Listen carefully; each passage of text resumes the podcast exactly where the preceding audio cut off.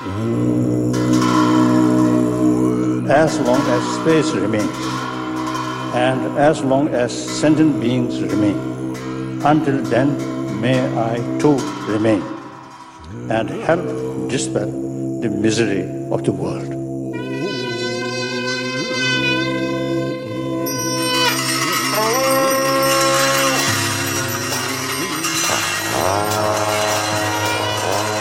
La longue marche du Dalai Lama.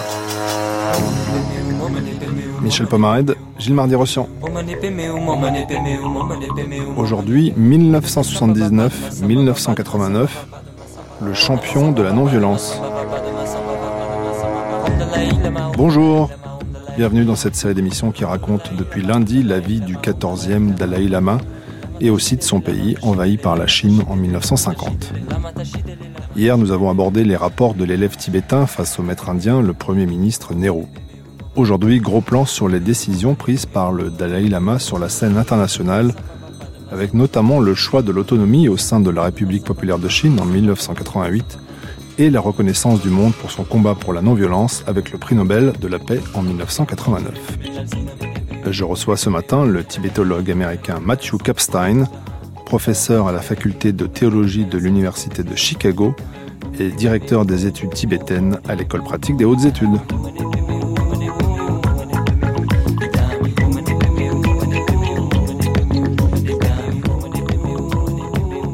1979-1989, c'est donc cette étape qui nous occupe euh, ce matin, Matthew Kapstein, cette étape dans la longue marche du Dalai Lama que nous avons entamée euh, lundi.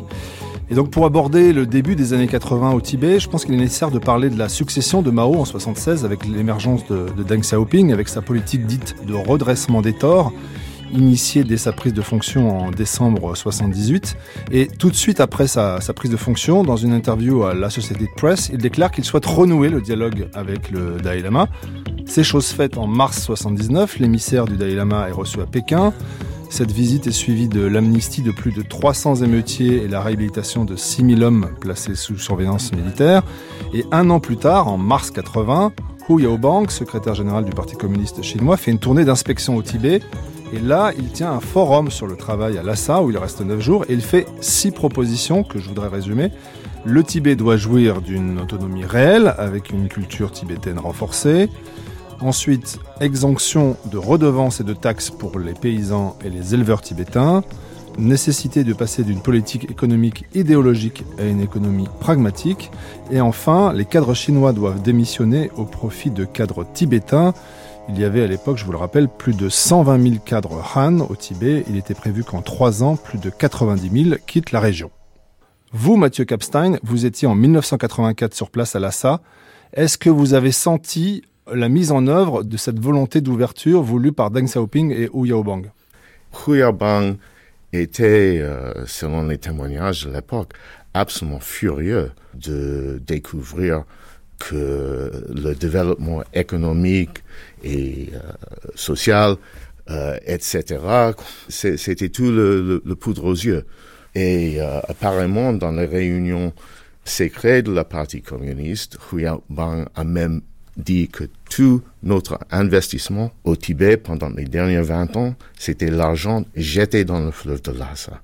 Euh, donc c'était surtout dans une continuation de la, politique de Deng Xiaoping, qui a visé surtout le développement économique de la Chine, que Hu Yaobang a constaté qu'il y avait un vrai besoin de réforme au Tibet. Et pour développer le Tibet du point de vue économique, il a fallu absolument que les Tibétains soient les vrais partenaires de ce processus. D'où cette volonté de faire monter les cadres tibétains à la place des cadres chinois. Précisément. Mais est-ce qu'en 84, vous, vous avez vu euh, des témoignages de Tibétains qui se réjouissaient entre guillemets de la situation? Est-ce que vous avez vu à nouveau fleurir à Lhasa devant le Jokang, donc ce, ce grand temple du 7e siècle dédié euh, au jeune euh, Bouddha, le, le Joho, des photos même du Dalai Lama? Ah oui, il y avait les photos de Dalai Lama partout à l'époque. Et euh... des photos interdites depuis 1959. Donc là, en 1980-84, tout d'un coup, c'est une nouvelle ère qui s'ouvre au Tibet. Absolument.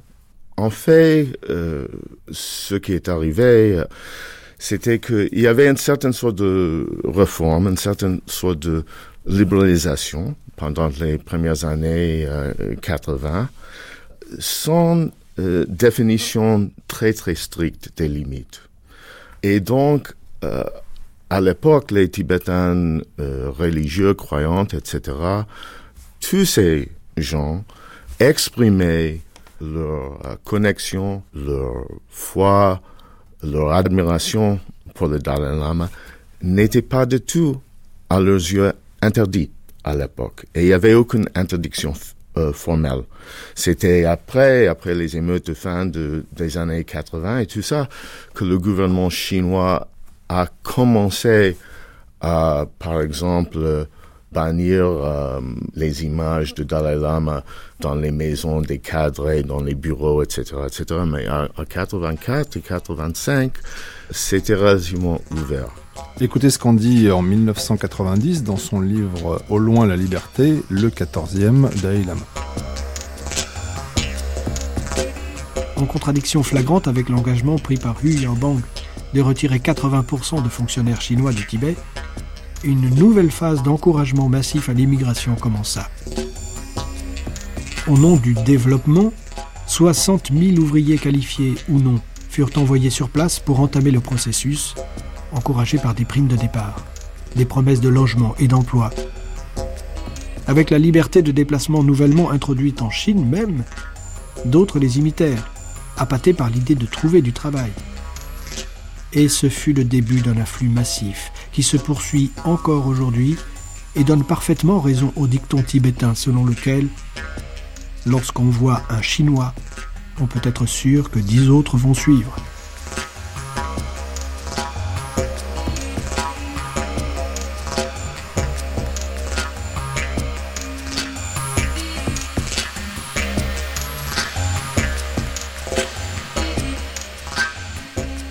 Lama très critique par rapport aux avancées annoncées par Ouyao Bang.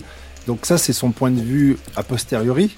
Quand il est pris dans ces changements d'événements, comment est-ce qu'il réagit il, faut, il faut clarifier euh, quelque chose. Cette euh, nouvelle vague d'immigration chinoise euh, n'a pas commencé en 84. C'était plutôt en 85, on a vu les débuts. Mais en 84, première fois que j'étais au Tibet, il y avait relativement peu de Chinois. Mais ce qui est arrivé, c'est malgré l'insistance euh, de Hu Yaobang que la plupart des cadres euh, chinois quittent le Tibet en faveur d'un essor des cadres tibétains, quand les cadres chinois ont commencé à regarder les conditions euh, de leur retour en Chine, il y avait un pourcentage de ces Chinois au Tibet assez important qui ont carrément refusé euh, à retourner en, Chine. Pourquoi? Euh, Parce que pour les gens super qualifiés, les médecins, les scientifiques, les gens dans l'éducation et tout ça, il n'y avait aucun problème trouver les nouveaux emplois en Chine euh, qui étaient très très bien. Donc, la majorité, probablement, des Chinois très bien qualifiés ont quitté le Tibet en suivant euh, la déclaration de Huiyabang. Mais pour les ouvriers chinois dans les bureaux, les bureaucrates qui n'ont pas les qualifications importantes, ils ont vu seulement la possibilité des emplois relativement minables en Chine sans les bonus qu'ils ont reçus pour travailler dans cette région sauvage de Tibet. 42% de la population chinoise a diminué entre 1980 et 1985. C'est l'écrivain chinois Wang Lixiong qui le dit dans son article Réflexion sur la question tibétaine, un article que vous trouverez dans le livre de sa femme, la poétesse Tsering Wutzer, dans le livre Mémoire interdite, témoignage sur la révolution culturelle au Tibet.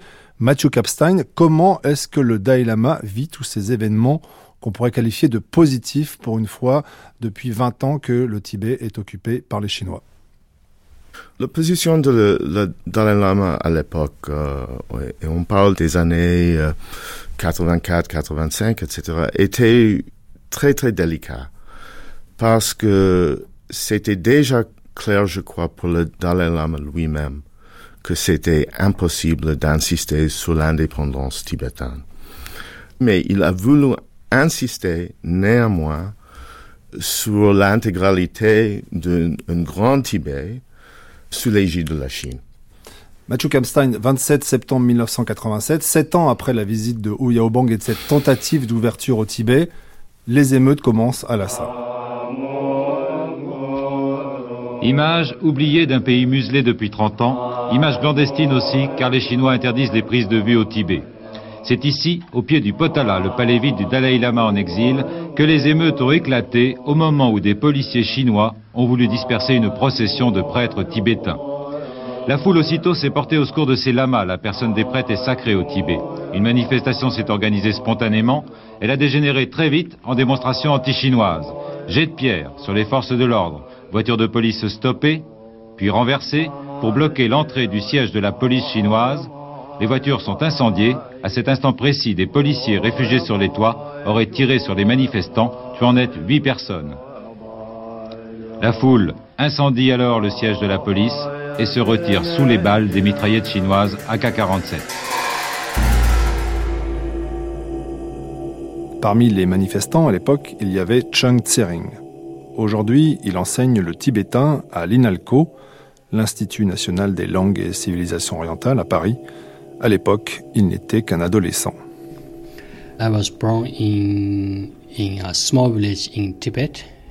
Je suis né dans un petit village au Tibet, près de Lhasa.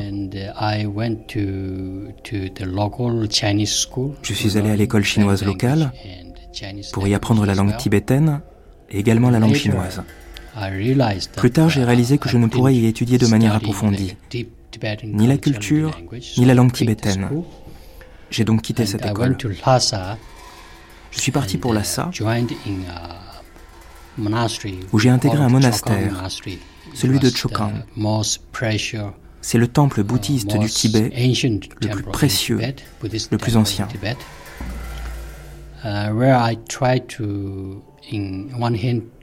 Je voulais étudier la culture tibétaine, le bouddhisme, l'histoire.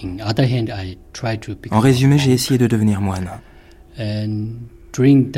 À cette époque, il y a eu de grandes manifestations à Lhasa pour réclamer l'indépendance du Tibet.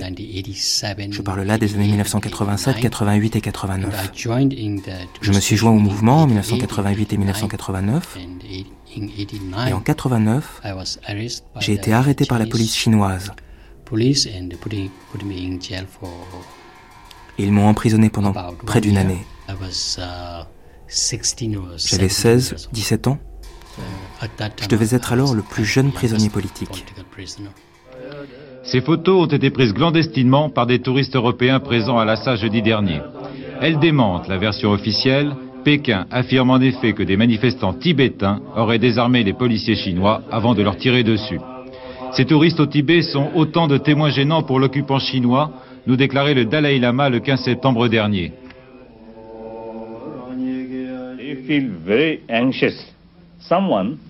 Ce qui gêne les Chinois, ce n'est pas d'avoir perpétré un génocide au Tibet, mais c'est qu'on en parle.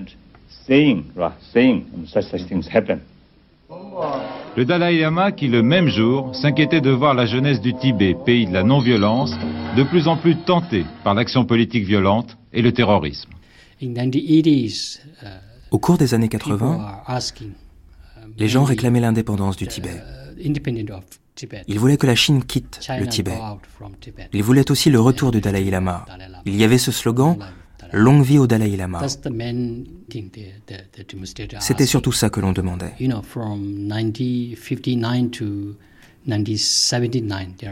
De 1959 à 1979, la situation fut très difficile. Ce fut une période noire lors de la révolution culturelle en particulier.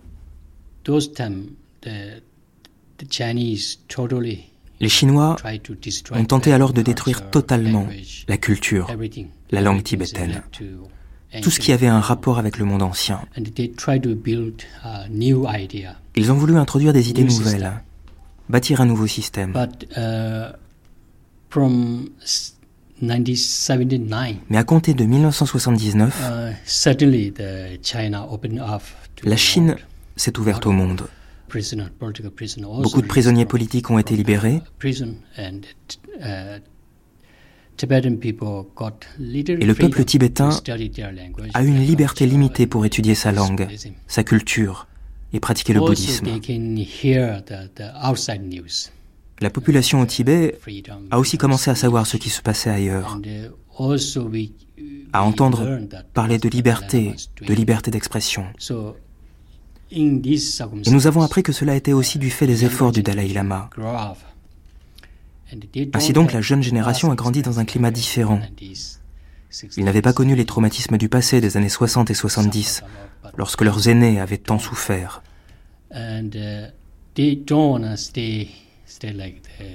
Les jeunes donc n'avaient pas vécu tout cela. Et ils n'avaient pas, comment vous dire, ils n'avaient pas ce sentiment de peur, de terreur à l'égard des Chinois. Et je crois que ces circonstances peuvent expliquer la situation que nous avons connue alors. Fait significatif, c'est du monastère de Serra, à quelques kilomètres du centre de Lhasa, qu'est partie la révolte des moines.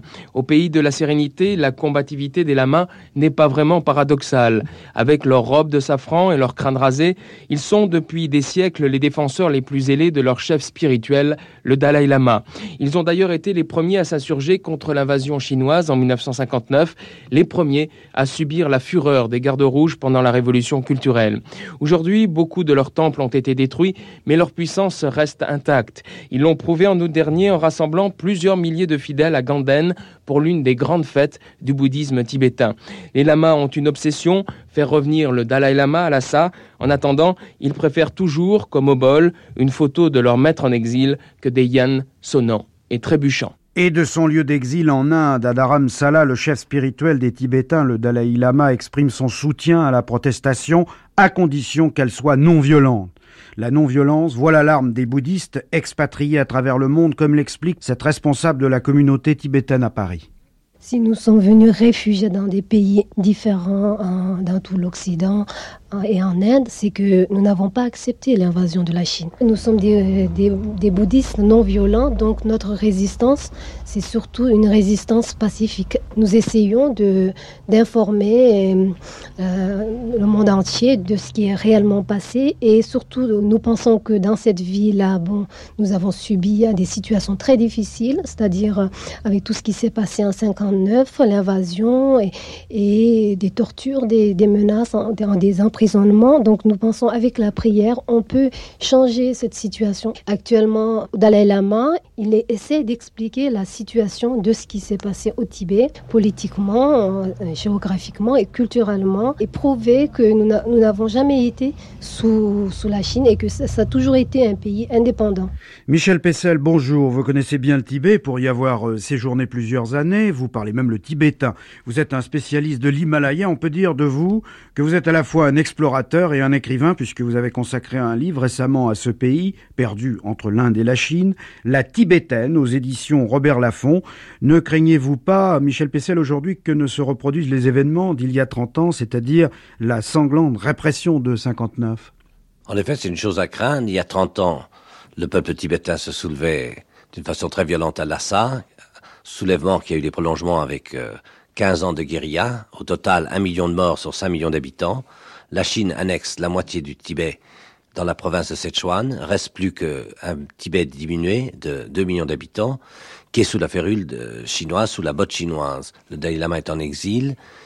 Ce peuple tibétain n'acceptera jamais, n'a jamais accepté de la domination chinoise. Cette révolte est une révolte religieuse de soutien au Dalai Lama ou c'est une révolte Non, il n'y a aucun élément d'idéologie. La Chine voudrait dire que c'est manigancé par le Dalai Lama ou par des étrangers. La même excuse qui a été employée en 1950 pour envahir le Tibet, pour le libérer des impérialistes et des étrangers, alors qu'il n'y avait que deux étrangers dans tout le Tibet qui étaient fermés, comme on le sait, à tout le monde.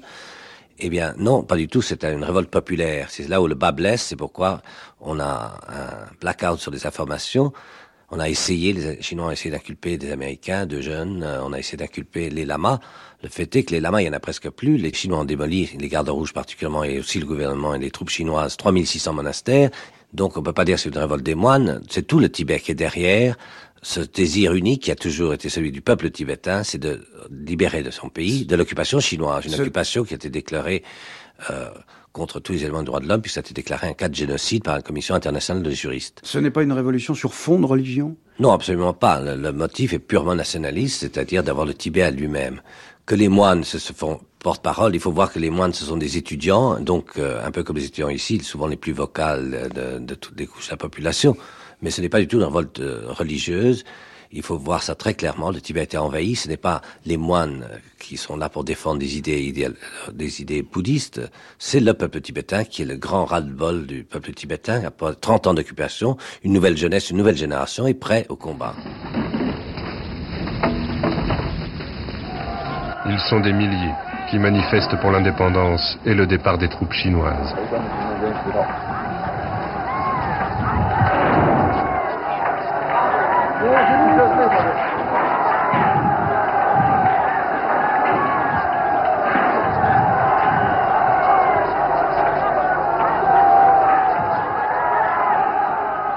Scènes se reproduisent six mois, puis un an plus tard.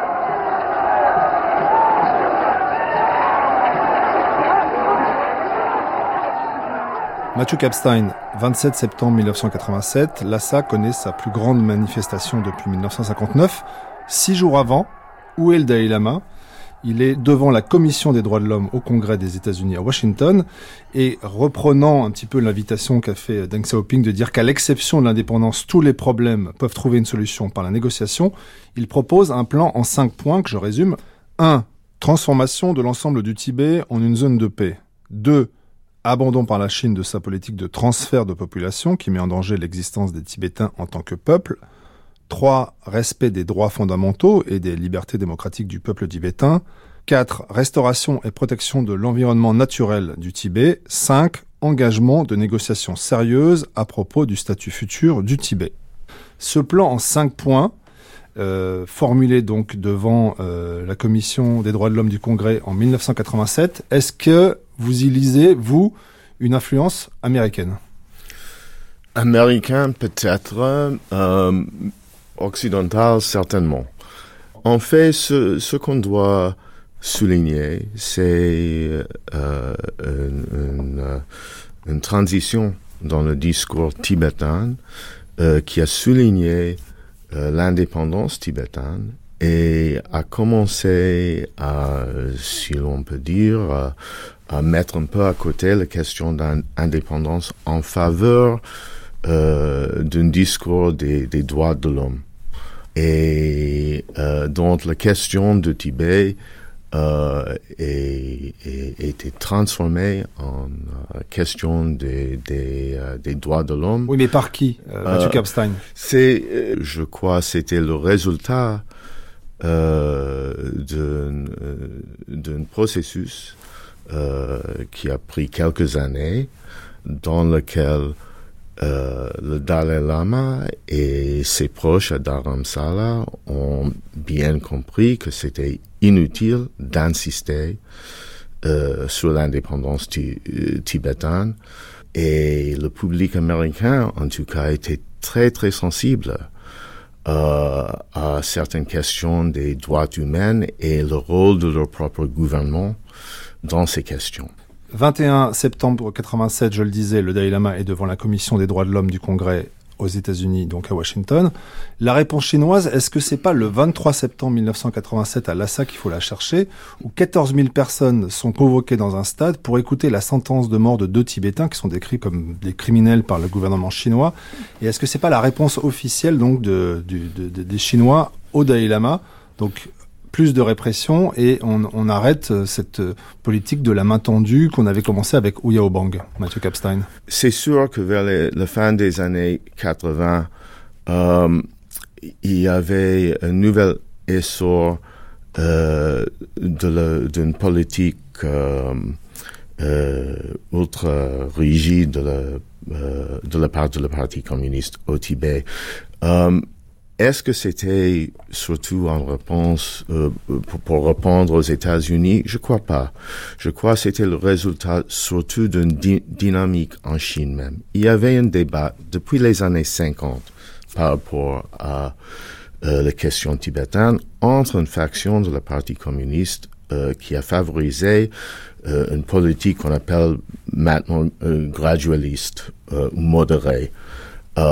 C'était en fait pendant les années 50 c'était la faction favorisée par Mao Zedong qui a voulu travailler avec le Dalai Lama et le, Panchen Lama pour transformer en douceur le Tibet en partenaire de la Chine. En douceur, dites-vous, euh, Mathieu Kapstein Oui, à, l'époque, dans les années 50, c'est sûr. C'est ça l'accord de 17 points. Euh, Après 59, ça se, ça se gâte un petit oui, peu. mais euh, je, je, parle de l'époque avant 59. Mais il y avait toujours, même euh, en 50 et 51, une autre faction de la partie communiste qui a dit non, non, non, non, non, on peut pas patienter pour un changement graduel chez les Tibétains. Il faut insister euh, dès le début sur les changements euh, radicaux euh, pour la communalisation, etc., etc. Donc, il y avait une sorte de lutte intestine euh, au sein de la partie communiste euh, concernant la politique au Tibet. Avec l'essor de euh, Deng Xiaoping et les gens de son côté, comme Hu Yaobang, Zhao Ziyang, etc., c'était le politique modéré qui était privilégié, qui a marché très très bien pour l'économie en Chine. Mais il y avait toujours, toujours euh, les euh, les dirigeants de la communiste à Pékin qui, qui a insisté que pour le Tibet et pour, pour, pour ces régions-là, ce politique ne marchera jamais. On, on, on a vu euh, en euh, 87, 88, etc., euh, que c'était euh, cette faction euh, plus conservateur, plus rigide de la partie euh, qui, de peu a repris euh, le contrôle sur les, les affaires euh, au Tibet. Guerre de faction au sein du Parti communiste chinois, dites-vous Mathieu Kapstein. En tout cas, le Dalai Lama, dont vous écoutez la longue marche sur France Culture jusqu'à 11h, va plus loin dans sa politique de la main tendue ce 15 juin 1988. Le Parlement européen est décidément une institution curieuse.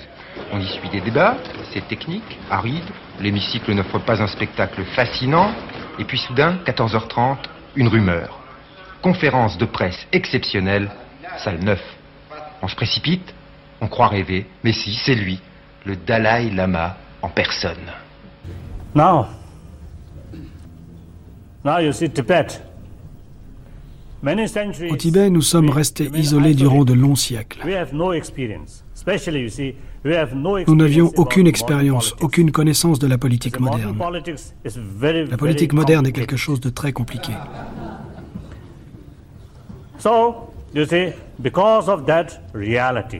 Donc aujourd'hui, en raison de ce fait, nous, les quelques 6 millions de Tibétains, nous souffrons énormément.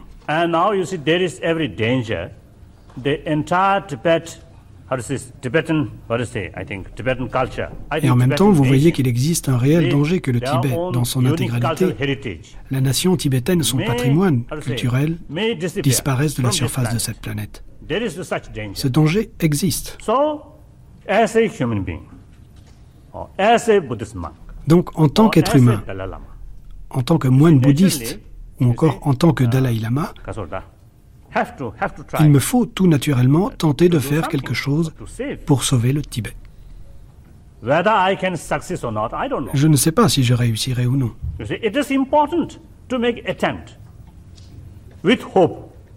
Mais il est important que je tente de faire ce qui est en mon pouvoir face à cette situation, avec espoir, avec détermination, ainsi que je l'ai dit plus tôt.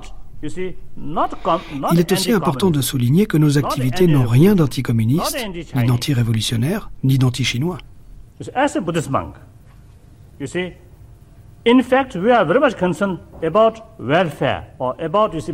En tant que moine bouddhiste, je me sens toujours concerné par le bien-être, le succès et l'avenir de la Chine.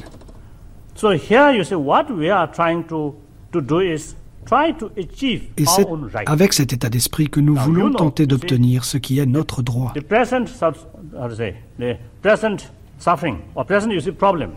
Vous savez bien que les souffrances actuelles que nous endurons ne sont pas du fait des Tibétains, mais des Chinois. Les Chinois sont venus au Tibet pour libérer le peuple, et puis la situation s'y a dégradé. À présent, nous tentons de trouver une solution.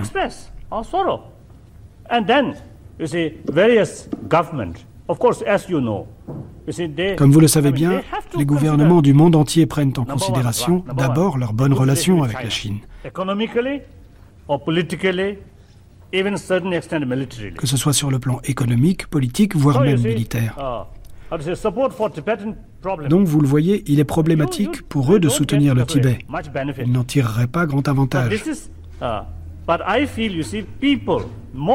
Mais ce que je ressens, moi, c'est qu'il y a de plus en plus de personnes, d'organisations internationales, d'organismes divers, qui s'inquiètent de ce qui arrive au Tibet, à sa religion, à sa culture, à son histoire. Il y a un courant de sympathie croissant et aussi d'inquiétude de la part des individus vis-à-vis de la culture tibétaine, de la nation tibétaine. À la fois souverain, Dieu vivant, chef d'État en exil du Tibet, son pays, occupé par la Chine depuis 1950, sa sainteté est en visite officieuse. Cinq minutes plus tard, second coup de théâtre. Le Dalai Lama vient de proposer à la Chine un gouvernement provisoire autonome au Tibet. Après les troubles des derniers mois là-bas, c'est une nouvelle internationale de première importance.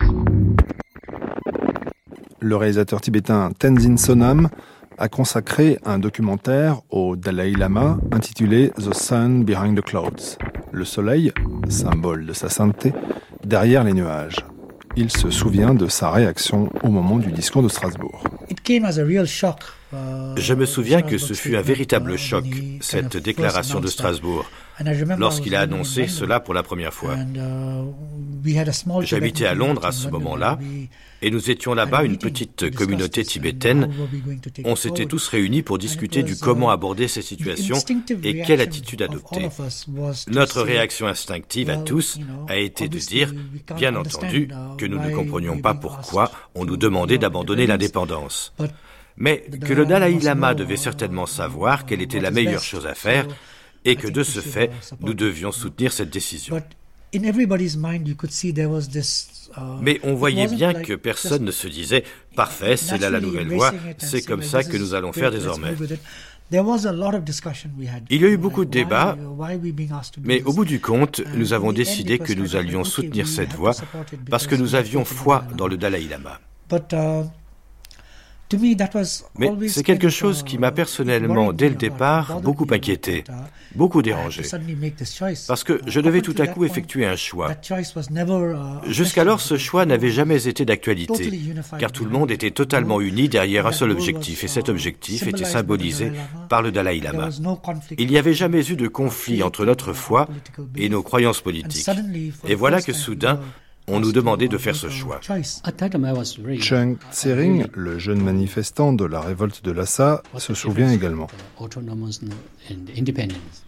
Je ne voyais pas véritablement la différence entre autonomie et indépendance.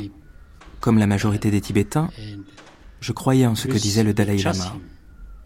Et parce que nous avions confiance en lui, nous pensions, ce doit certainement être quelque chose de bien pour le Tibet. C'est comme ça que moi je pensais. Je n'avais vraiment aucune idée de ce qu'était l'indépendance et uh, ce qu'était l'autonomie à ce moment-là. Maintenant, après tant d'années, personnellement, je soutiens ceux qui luttent pour l'indépendance du Tibet. Je soutiens aussi ceux qui sont pour l'autonomie du Tibet.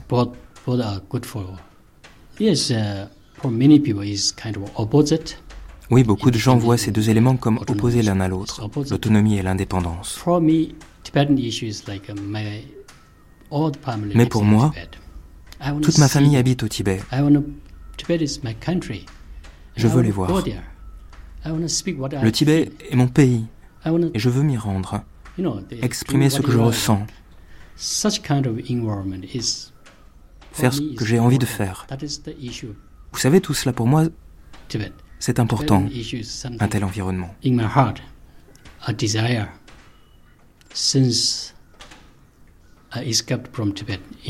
Depuis que j'ai réussi à fuir le Tibet en 1991, je n'ai jamais pu rentrer chez moi, dans mon pays.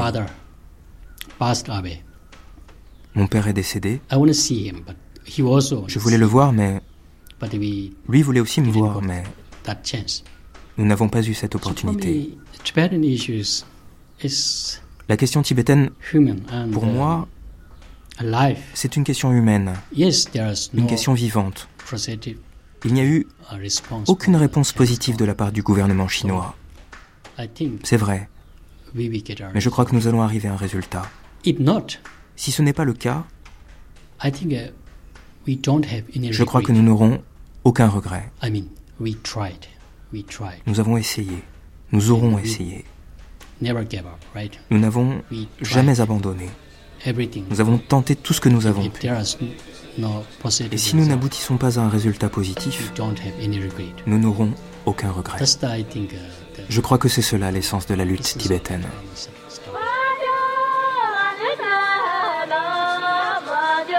L'essence de la lutte tibétaine, remixée dans ce dub.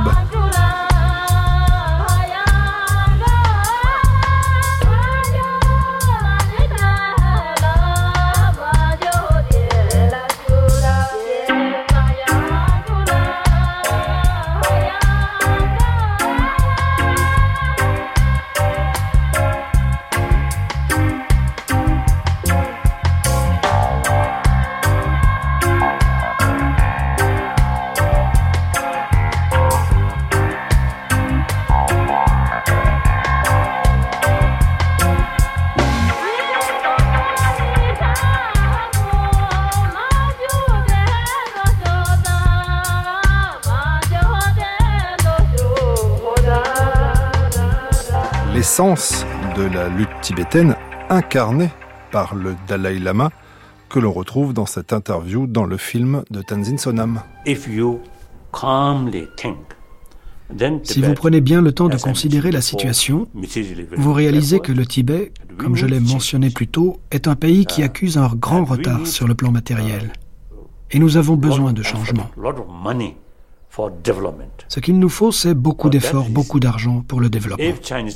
Pour cette raison, si le gouvernement chinois nous accorde une autonomie significative, une autonomie qui assure la préservation de la culture tibétaine, du bouddhisme tibétain, de l'environnement tibétain, alors pour ce qui est du développement matériel, nous pouvons demeurer à l'intérieur de la République populaire de Chine.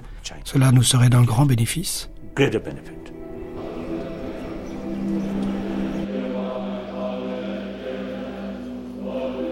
Now my personal view Maintenant, mon point de vue personnel, en tant que moine bouddhiste, et aussi en fait en fonction de mon expérience, c'est que sur cette planète, uh, nous sommes une infinité d'êtres sensibles.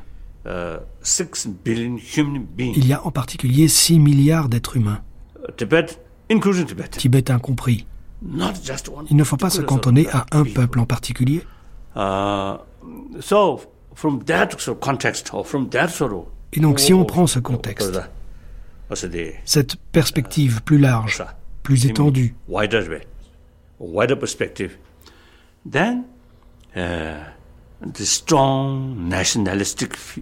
alors le sentiment nationaliste perd en importance. Cela ne signifie pas évidemment qu'il faut totalement laisser cet aspect de côté, non. En réalité, que signifie indépendance? Il ne faut pas oublier l'importance de l'économie. Tout est interdépendant.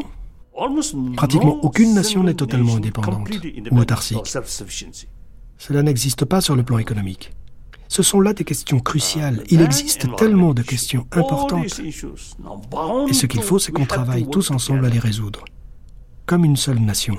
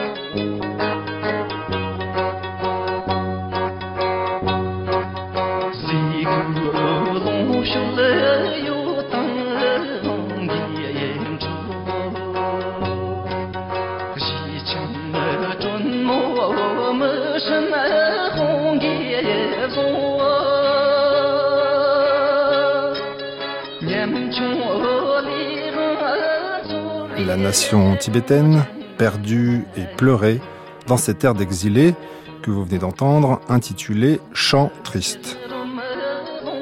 Triste, c'est aussi l'humeur de l'ancien rebelle du Mustang, Lassang Tsering, par rapport au choix de la voie moyenne du Dalai Lama.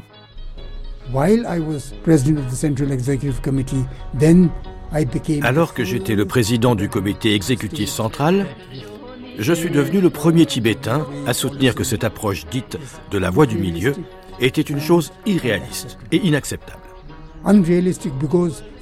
Irréaliste parce que quand nous parlons de négociations pacifiques pour une paix et pour le bénéfice mutuel, c'est sûr ça sonne bien. Mais malheureusement, force est de reconnaître qu'il n'y a en fait rien derrière. Bénéfice mutuel Mais qu'aurait à gagner la Chine à quitter le Tibet, à rendre le Tibet aux Tibétains? J'espère que je me trompe. Je demande à mes dirigeants de me prouver que je me trompe. Je n'arrête pas de dire, je vous en prie, ne continuez pas à me dire que tout est merveilleux, que la voie moyenne est quelque chose de merveilleux. Clairement, il n'existe aucun bénéfice pour la Chine à accepter la voie moyenne. Et il faut être deux pour une poignée de main. Cela fait maintenant 30 ans que nous tendons la nôtre. Mais nous attendons toujours que la Chine la saisisse, parce que la Chine n'a aucun besoin de quitter le Tibet et elle ne le quittera pas volontairement. La lutte pour la liberté, la liberté, c'est la force vitale d'une nation. Une nation qui n'est pas libre est une nation qui est morte.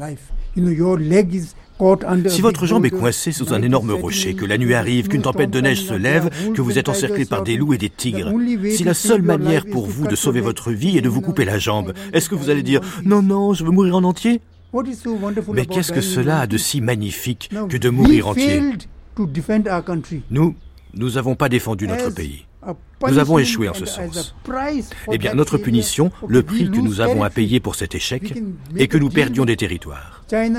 Nous pouvons arriver à un accord avec la Chine où nous disons, nous vous donnons cette partie du Tibet, mais cette partie-là, elle doit être libre. Ça, je peux le comprendre. Aussi triste que cela puisse être, Arriver à un compromis sur les territoires, je peux le comprendre. Un compromis sur une partie de mon corps, oui. Mais un compromis sur la vie, abandonner ma vie afin que je puisse conserver ma jambe ou ma main, ça, non, je ne peux pas le comprendre.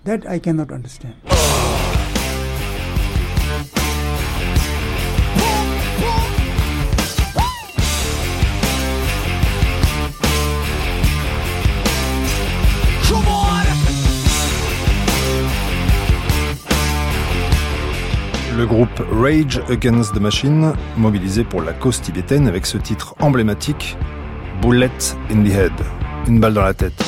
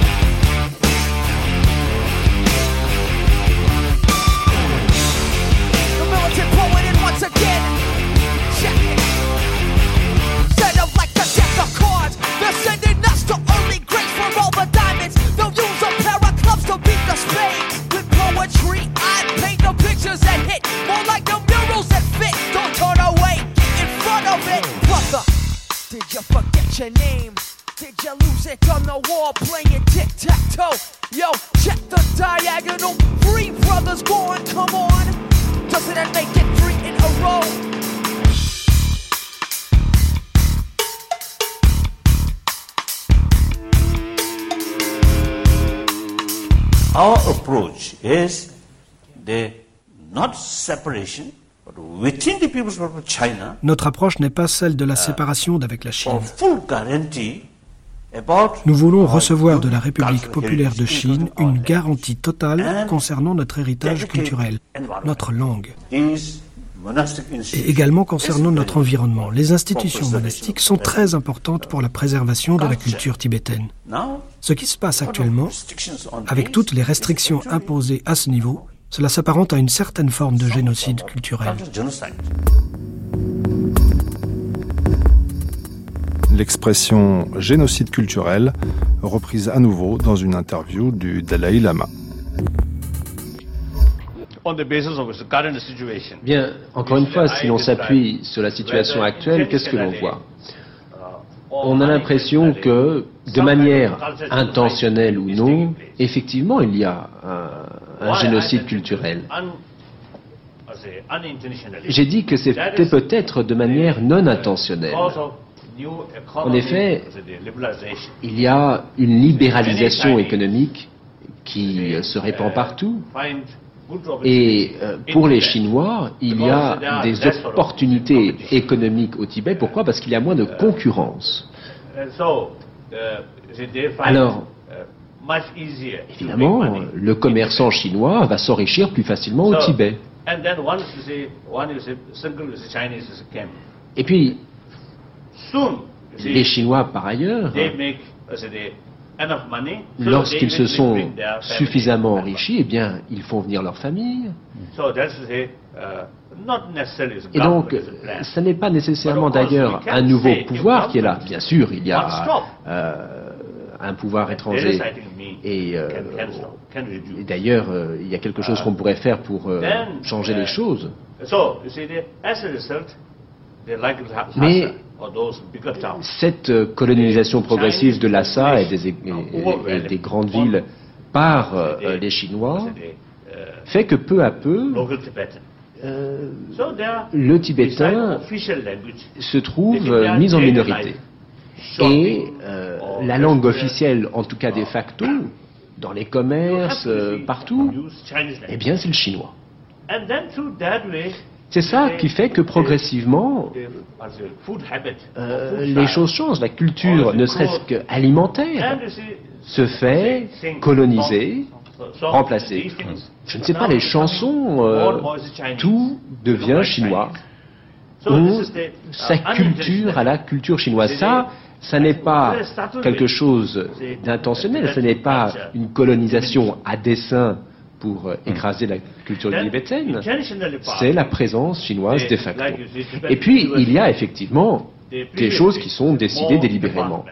Par exemple, dans les universités euh, tibétaines, vous aurez euh, des départements qui étaient traditionnellement ceux de la culture tibétaine, l'astrologie, la médecine traditionnelle, etc. Eh bien, ces départements universitaires, peu à peu, disparaissent. Et puis, vous en avez d'autres euh, qui réapparaissent. Par contre, les euh, étudiants tibétains sont de moins en moins nombreux. Les effectifs diminuent. De même, il y avait des cours de langue et de culture tibétaine. Là encore, ce cursus se réduit en peau de chagrin. Et là, il y a effectivement une volonté politique chinoise de détruire progressivement notre culture. Évoquer d'un côté le génocide culturel, la survie de la culture, et de l'autre, affirmer que le Tibet doit continuer à faire partie de la Chine. Vous savez, moi, ce que j'ai dit au sujet de cette politique de la voie moyenne, c'est que pour moi et ceux de ma génération, prétendre qu'il est dans l'intérêt du Tibet de demeurer au sein de la Chine revient à me dire que je dois remettre mes enfants entre les mains de ceux qui ont assassiné mes parents. Mon avis est qu'à un niveau pratique, après 30 années d'exil, je n'ai pas pu constater de progrès. Je n'ai aucune preuve écrite à ce niveau, mais mon opinion, mon impression à l'époque, et qu'il y a pu y avoir une certaine pression appliquée par le gouvernement de l'Inde. Le regretté Gandhi avait beaucoup d'ambition et il voulait voir l'Inde siéger au Conseil de sécurité. Mais la Chine a fait jouer son droit de veto. Et donc il se peut, mais je n'en ai aucune preuve, que la Chine ait dit vous devez renvoyer le Dalai Lama. Ils ne voulaient pas de réfugiés tibétains, ils en avaient déjà trop. Mais si l'Inde renvoyait le Dalai Lama et le gouvernement en exil, alors il n'y avait plus de problème tibétain. Le problème des Tibétains, c'est qu'avec la déclaration de Strasbourg de 1988 du Dalai Lama, ils sont divisés. La Sang Tsering s'oppose à la voie moyenne que soutient Chung Tsering. Uh, Je pense que le Dalai Lama est pragmatique. Uh, Vraiment pragmatique. Uh,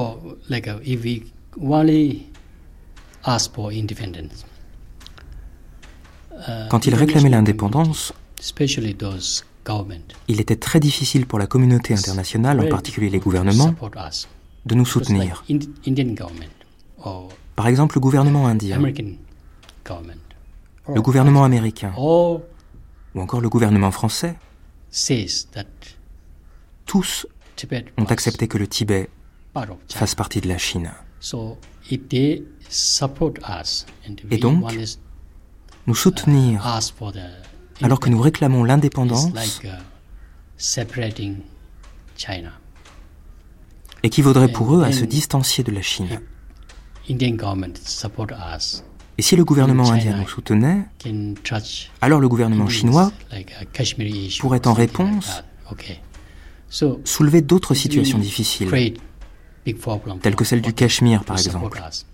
Donc nous soutenir était très problématique pour le gouvernement indien. Lorsque nous disons que ce que nous voulons est l'autonomie, ça c'est quelque chose que le gouvernement chinois lui-même a déclaré qu'il nous accorderait. Et nous pouvons ainsi envoyer une délégation tibétaine. Nous pouvons engager un dialogue avec le gouvernement chinois. Cela donne de l'espoir au peuple tibétain. Il entend par exemple que la délégation du Dalai Lama arrive en Chine ou qu'elle rentre au Tibet. Et il sait alors que quelque chose se passe. Si nous nous limitons à réclamer simplement l'indépendance, cette situation-là, cette étape, n'existera plus.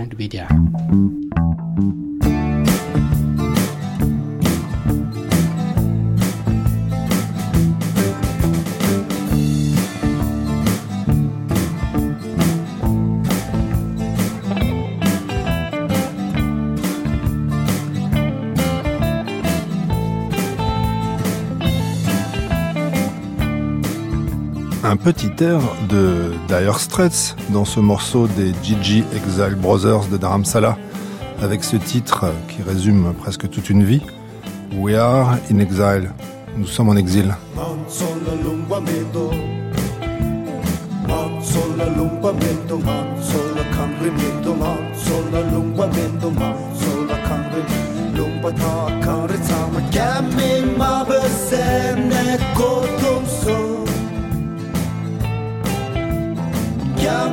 ma besennet avon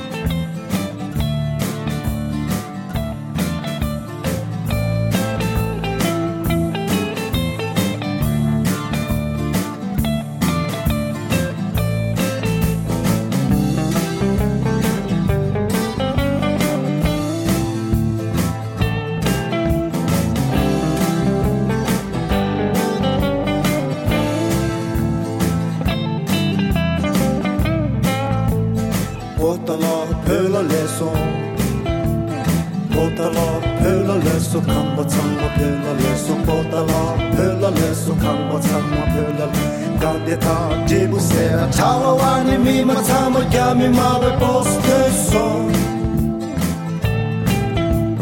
Chawa wani mi ma tsamba gya mi ma we poste so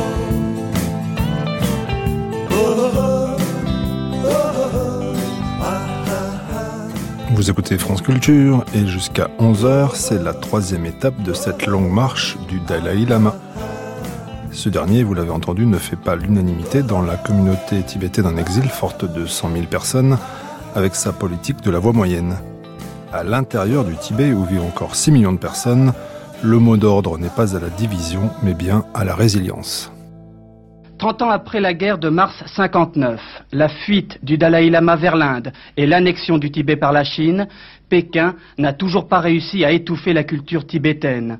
Langue chinoise obligatoire dans l'enseignement secondaire, hôpitaux réservés, implantation massive de ressortissants chinois n'ont fait que redoubler les réactions religieuses et nationalistes. Lhasa est divisé en deux communautés restées bien distinctes et hostiles qui s'affrontent régulièrement depuis un an et demi. Pourtant, de son exil, le Dalai Lama a fait un pas vers une solution politique en acceptant de renoncer à l'indépendance pour une simple autonomie. Mais Pékin n'a pas répondu à cette proposition et les militaires chinois attendent avec appréhension la date du 10 mars, 30e anniversaire de la répression sanglante du soulèvement tibétain. Jamyang Norbu est un écrivain tibétain exilé aux États-Unis. Il a notamment écrit un roman traduit dans le monde entier intitulé Le mandala de Sherlock Holmes, ou la rencontre improbable du célèbre détective et du 13e Dalai Lama. Il se montre très critique de la diplomatie initiée par le 14e Dalai Lama face aux Chinois. Il est possible que le Dalai Lama se voit comme une personne conciliante, quelqu'un qui engage le contact avec les Chinois, qui leur dit ⁇ Je vais abandonner l'indépendance, je vais vivre à l'intérieur des frontières de la République populaire de Chine. Tout ce que je veux en échange est l'autonomie. Mais son peuple ne le voit pas, lui, de cette manière. Dès l'instant où le Dalai Lama apparaît quelque part, il est le symbole de la liberté et de l'indépendance du Tibet. Et c'est cette contradiction qui génère la situation très confuse qui existe dans tout ce débat autour de la voie moyenne et l'indépendance. Pourquoi est-ce que le Dalai Lama, son cabinet et le gouvernement tibétain semblent toujours totalement désarçonnés par rapport aux réactions du gouvernement de Pékin? C'est parce que Pékin comprend cela clairement. Ils savent bien que le Dalai Lama symbolise l'indépendance du Tibet. Et aussi longtemps que ce symbole existera, le peuple tibétain n'abandonnera jamais son espoir de liberté. La voie moyenne est un concept bouddhiste. Le réalisateur Tenzin Sonam. C'est une approche qui évite les extrêmes, qui cherche un terrain d'entente. Et je crois que le Dalai Lama a appliqué ce concept pour tenter de résoudre la question tibétaine. Uh, J'ai personnellement eu l'opportunité de voyager en compagnie du Dalai Lama et de m'approcher de lui. Je l'ai filmé. Uh, et ce, depuis la fin des années 80 jusqu'à la fin des années 90. J'ai donc pu l'observer et cela a vraiment été une grande chance pour moi, tant dans sa vie personnelle que publique. Et je n'ai aucun doute, personnellement, que le Dalai Lama soit convaincu que c'est là la meilleure manière de résoudre la question tibétaine. Et il est totalement sincère en ce sens. Pour autant, Jamyang Norbu a raison lorsqu'il dit qu'il est possible que ce qu'il n'accepte pas, ou alors ce qu'il ne comprend peut-être pas, c'est que c'est lui, le Dalai Lama, qui représente le Tibet. Il en est le symbole. Et devoir accepter, comme le Dalai Lama nous a demandé de le faire, que c'est l'approche de la voie moyenne qui est la bonne, cela a créé un dilemme un conflit personnel très intense, vous voyez, qui est de savoir comment gérer ce qui arrive. En effet, si je poursuis dans la voie qui est, pour moi, celle que nous devons suivre, cela m'amène à être en opposition avec le Dalai Lama. Et ça, au sein de la société tibétaine, c'est une chose pratiquement impensable de se retrouver à s'opposer au Dalai Lama. Uh, Donc il me semble que c'est cela que nous, en tant que Tibétains, nous avons à gérer. Et vraiment, c'est une situation difficile. C'est aussi pour cette raison que je pense que beaucoup de Tibétains, lorsqu'on leur demande d'effectuer un choix, uh, optent de suivre le Dalai Lama, uh, parce qu'au final, c'est l'option la plus facile. L'alternative a fait trop peur. Elle est trop compliquée, trop difficile à envisager. Je ne vois pas la politique de la voie moyenne comme étant aussi simple que l'a décrite euh, Jamyang Norbu. C'est comme une transaction d'argent. 600 euros est le meilleur prix possible que vous puissiez obtenir pour votre produit, mais que cela ne s'avère pas possible, eh bien 90 euros, ce n'est pas si mal. On peut appliquer cela à la vie de tous les jours. Et il en est de même en politique. Psychologiquement, nous pouvons faire cela et appliquer ce raisonnement à l'autonomie et à l'indépendance.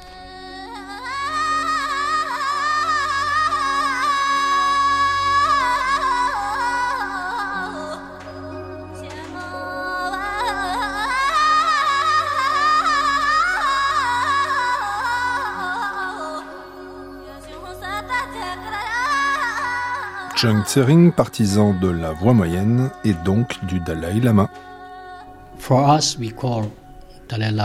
Nous, nous appelons le Dalai Lama avec des expressions qui signifient par exemple qu'il est les yeux de notre visage. Ou encore qu'il est le cœur qui bat dans notre poitrine. Le Dalai Lama est donc à la fois les yeux et le cœur du peuple tibétain. Nous l'appelons aussi notre protecteur dans cette vie et dans la vie prochaine.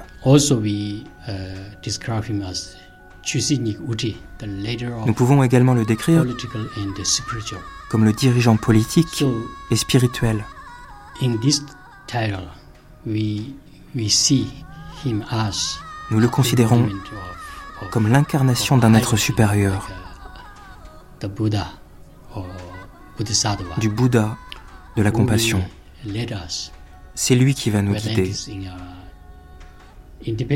vers l'indépendance ou l'autonomie. Je ne sais pas. Mais il est vraiment le guide, un protecteur.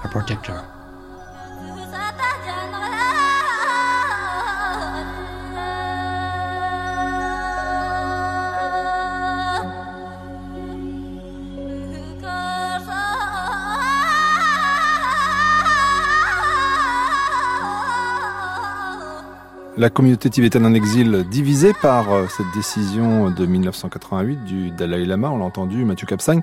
Donc à qui est-ce qu'elle fait plaisir au fond?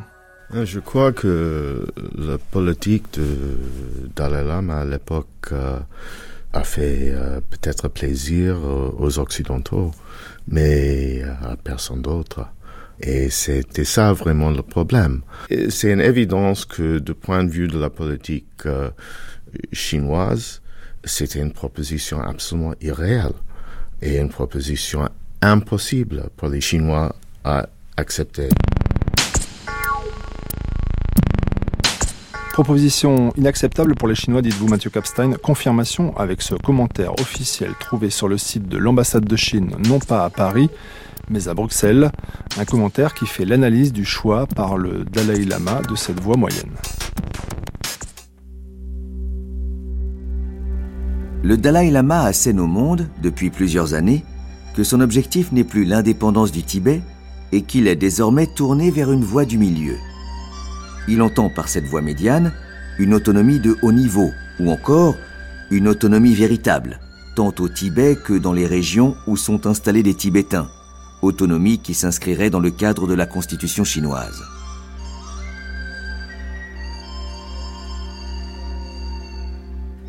Ce n'est qu'ainsi, avance-t-il, que le Tibet sera à même de protéger sa culture, sa religion et son environnement traditionnel, et que l'intégrité et l'unité de la Chine pourront être maintenues.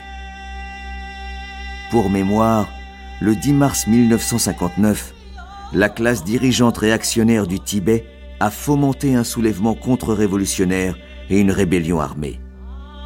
Quand ce soulèvement a été réprimé, le Dalai Lama et ses hommes ont fui pour gagner l'Inde, d'où il a désigné le 10 mars comme la journée du soulèvement tibétain. De prime abord, les propos du Dalai Lama peuvent paraître raisonnables, et il a laissé de côté l'indépendance du Tibet pour focaliser son travail sur les intérêts des Tibétains. Cependant, si on examine dans le détail les propositions du Dalai Lama au sujet de cette voie du milieu, en en analysant le contenu au regard de la Constitution de la République populaire de Chine, on se rend immédiatement compte qu'on ne trouve là rien de nouveau, mais qu'il s'agit simplement du même vieux vin, mais dans une bouteille neuve.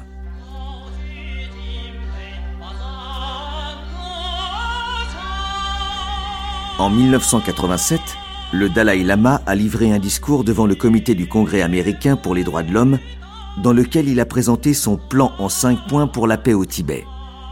L'année suivante, en 1988, il a tenté sans succès de s'adresser au Parlement européen à Strasbourg, devant finalement se contenter de parler dans le hall du Parlement, où il a mis en avant son nouveau plan en sept points.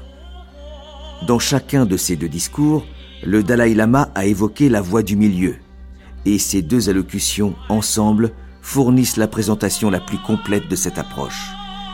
Ces deux plans, celui en cinq points et celui en sept points, combinés à d'autres explications fournies par le Dalai Lama et ceux qui se réclament de lui, illustrent clairement comment cette voie du milieu va à l'encontre de la constitution et des lois de la Chine.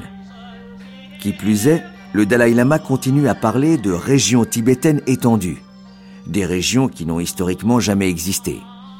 Le Dalai Lama, toutefois, persiste à regrouper des territoires où habitent des personnes appartenant au groupe ethnique tibétain pour former une région autonome étendue, ce qui représenterait un quart du territoire chinois. Dans les faits, on ne distingue pas vraiment de lien entre une région autonome étendue du Tibet et des efforts pour protéger les spécificités propres au Tibet. Il est par contre aisé de discerner la motivation finale du Dalai Lama, en arriver éventuellement à réclamer l'indépendance tibétaine. L'indépendance tibétaine, dénoncée par les autorités chinoises, vous venez de l'entendre, une indépendance tibétaine ardemment défendue par l'activiste Tenzin Tsundu. Mais il se sent parfois divisé entre ses convictions politiques, sa foi dans le Dalai Lama et sa pratique religieuse.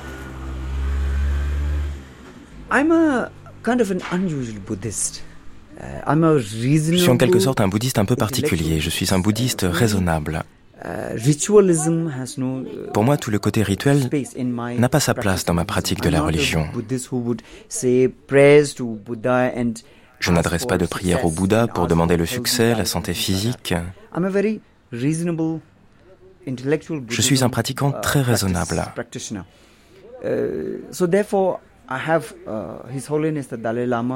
Pour moi, sa sainteté le Dalai Lama symbolise et incarne la compassion. Il est quelqu'un qui pense au-delà de lui-même, au-delà de sa communauté, uh, au-delà de son pays, au-delà de sa religion. Uh, quelqu'un qui peut vraiment embrasser les valeurs universelles, qui peut penser pour tout le monde. Mais ça, c'est au-delà de ma pratique personnelle. Moi, je ne suis qu'un être humain ordinaire, je pense à mon pays et au désir de liberté que j'ai pour mon pays. Jamais je ne souhaite du mal à la Chine. Je ne suis pas anti-chinois du tout. Je pense à mon propre pays. J'ai mes propres limites. Je suis un très grand admirateur du Dalai Lama que je respecte immensément. Mais je suis moi incapable de mettre cela en pratique. Je trouve Gandhi bien plus pragmatique. C'est un homme dont on peut pratiquer les enseignements bien plus facilement. Un homme de raison. Vous savez, il disait bien, je vais aller en prison, je vais accepter les coups, mais je veux que mon pays soit libre. Il ne s'est pas contenté d'aller lui en prison, il a encouragé tous les Indiens à aller en prison eux aussi. Il a dit, allez, on y va tous. Il a enfreint les lois. Il a fait comprendre aux Britanniques qu'il existe de la beauté, de la grandeur, de la paix et de l'harmonie à accorder la liberté. Qu'il ne fallait pas restreindre les individus sous leur domination. Il a amené les Britanniques à bien comprendre leurs propres lois, leur propre sens de dignité. Et ainsi, au final, les Britanniques ont dû se retirer de l'Inde. Mais plus encore que simplement le retrait physique de l'Inde, les Britanniques ont compris qu'il existe davantage de dignité à offrir la liberté que d'en priver les gens. Donc pour moi, Gandhi est un homme dont je peux pratiquer les enseignements. J'ai pour habitude de dire que je garde Bouddha dans mon cœur, mais que je pratique Gandhi dans ma tête. La différence entre ce que prend le Dalai Lama, qui est l'autonomie, ce qu'il appelle la véritable autonomie du Tibet vis-à-vis de la Chine, et moi j'insiste véritablement sur la nécessité absolue de l'indépendance. C'est une différence politique.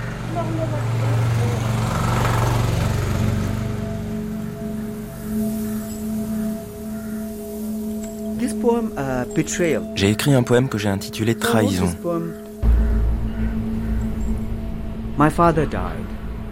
Mon père est mort en défendant notre maison, notre village, notre pays. Je voulais aussi me battre, mais nous sommes bouddhistes. Les gens disent que nous devons être pacifiques et non violents. Alors j'ai pardonné à mon ennemi. Mais parfois j'ai l'impression d'avoir trahi mon père.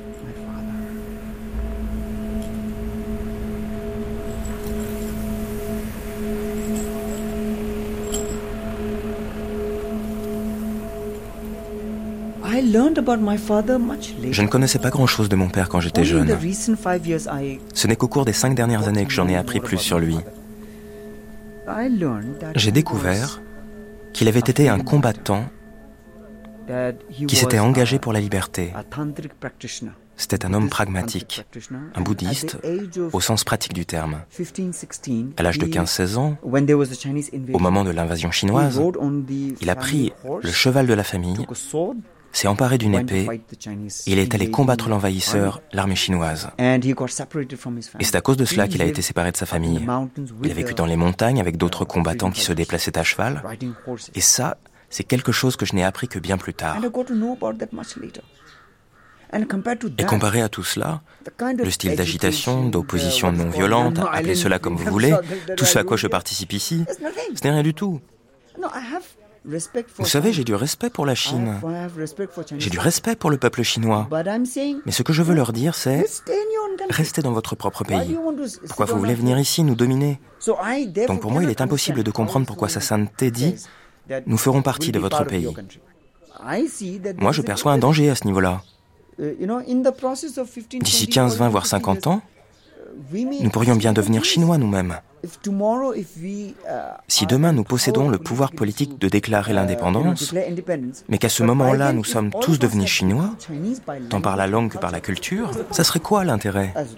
Aussi longtemps que les Chinois posséderont cet état d'esprit, qui affirme vous faites partie de nous, c'est une chose que je ne pourrai jamais accepter. Jamais. J'ai rencontré ici de nombreux Chinois.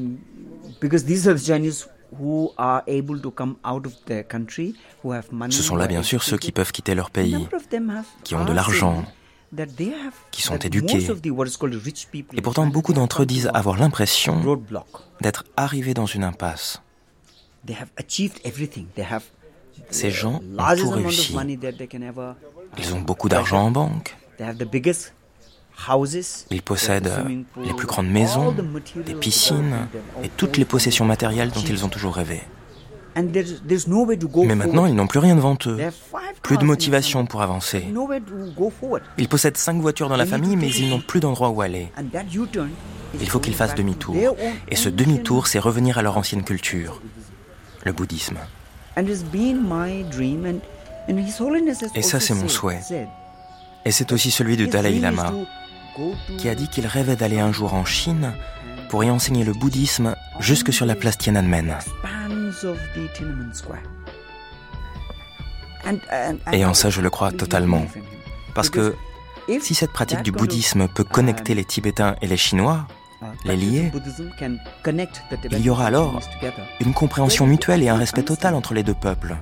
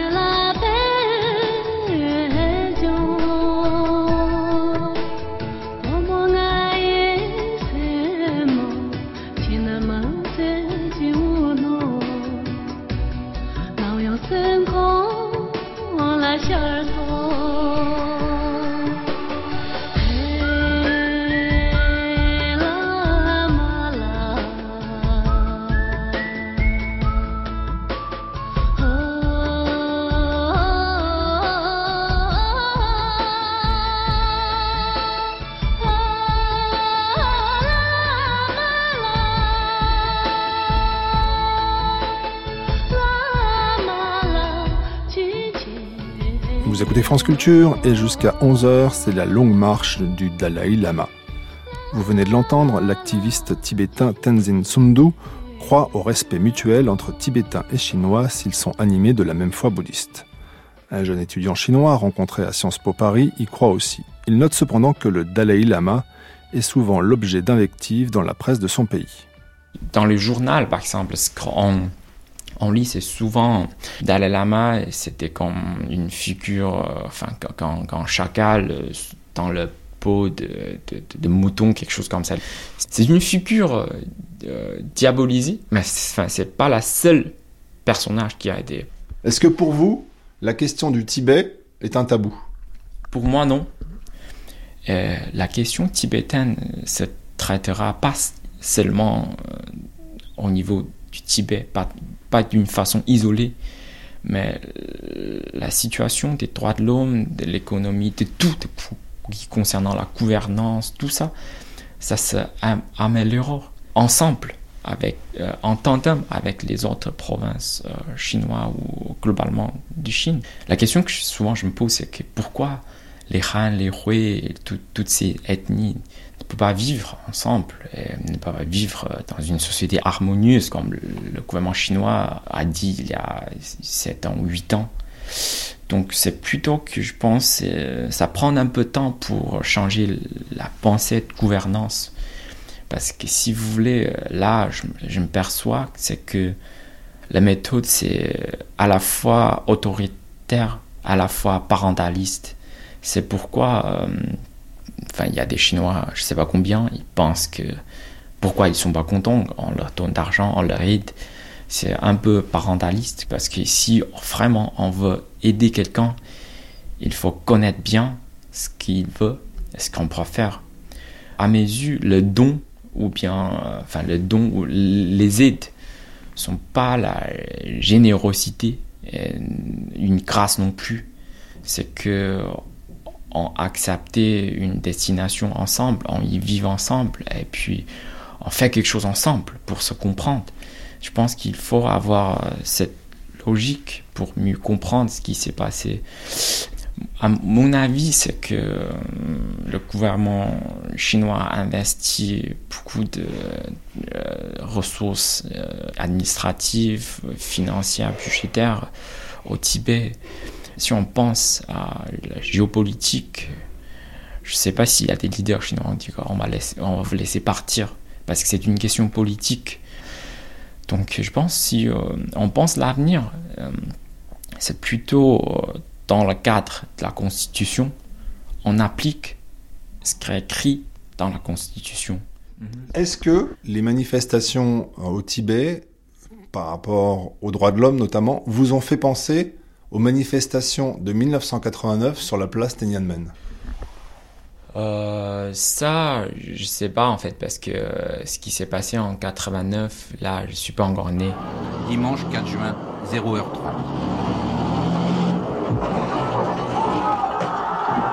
L'assaut commence, place Tiananmen.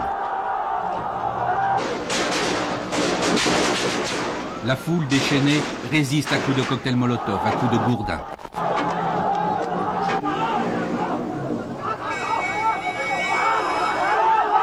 Des lynchages, une centaine de soldats périront. Il faudra 16 heures aux forces de Deng Xiaoping et de Li Peng pour contrôler le centre de Pékin.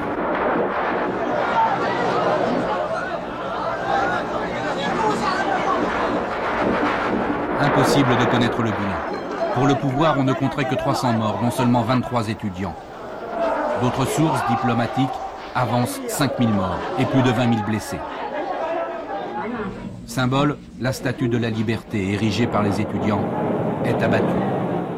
L'écrivain chinois Lu Xiaobo était présent place Tiananmen. Il a tenté une médiation entre les factions les moins radicales des étudiants et les autorités afin de protéger les manifestants. On a été les quatre derniers grévistes de la faim sur la place Tiananmen. On avait commencé le 2 juin au pied du monument aux martyrs de la Révolution. Dans la nuit du 4 juin, quand l'armée a encerclé toute la place, on est allé négocier. On voulait absolument éviter les morts parmi les étudiants. On est sorti de la place les derniers, il faisait grand jour.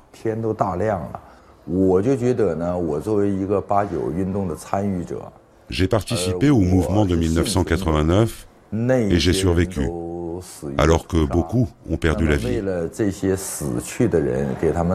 Si j'ai voulu rester ici, en Chine, c'est pour réclamer une forme de justice historique pour tous ces morts, pour rester auprès des âmes défuntes.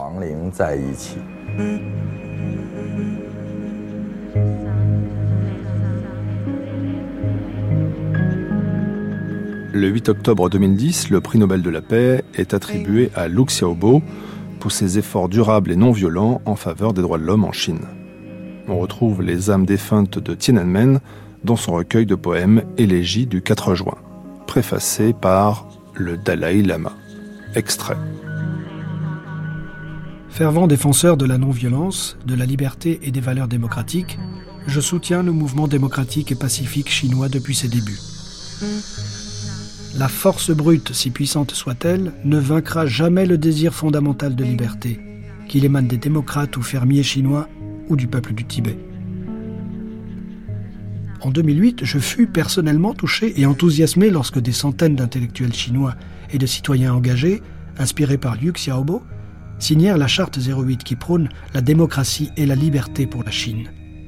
J'exprimais mon admiration pour leur courage et leurs ambitions dans une déclaration publique deux jours après sa signature. En soutenant l'attribution du prix Nobel de la paix à Liu Xiaobo en 2010, la communauté internationale a elle aussi reconnu le rôle précieux joué par l'écrivain dans la demande faite à la Chine de s'orienter vers des réformes politiques, légales et constitutionnelles. Dans ce recueil de poèmes intitulé Élégie du 4 juin, Liu Xiaobo rend un émouvant hommage au sacrifice réalisé durant les événements de la place Tiananmen en 1989. L'écrivain lui-même étant toujours emprisonné, cette œuvre est un puissant témoignage de son courage, de sa détermination et de son souci perpétuel de l'épanouissement de ses compatriotes.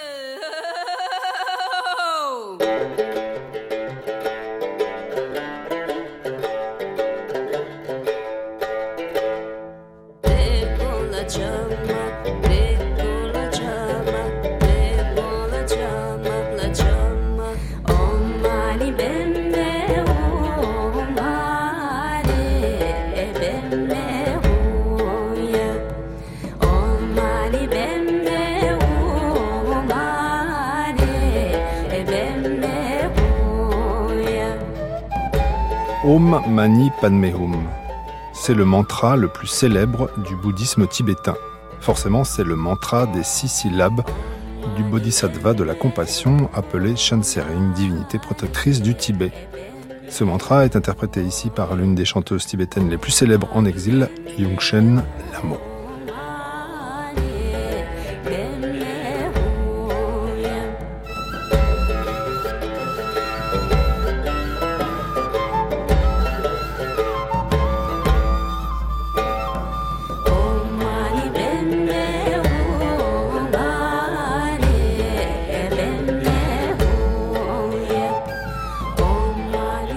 Flashback sur les événements de l'année 1989. Le 4 juin, c'est Tiananmen, le 9 novembre, la chute du mur de Berlin et le 10 décembre, l'attribution du prix Nobel de la paix au Dalai Lama.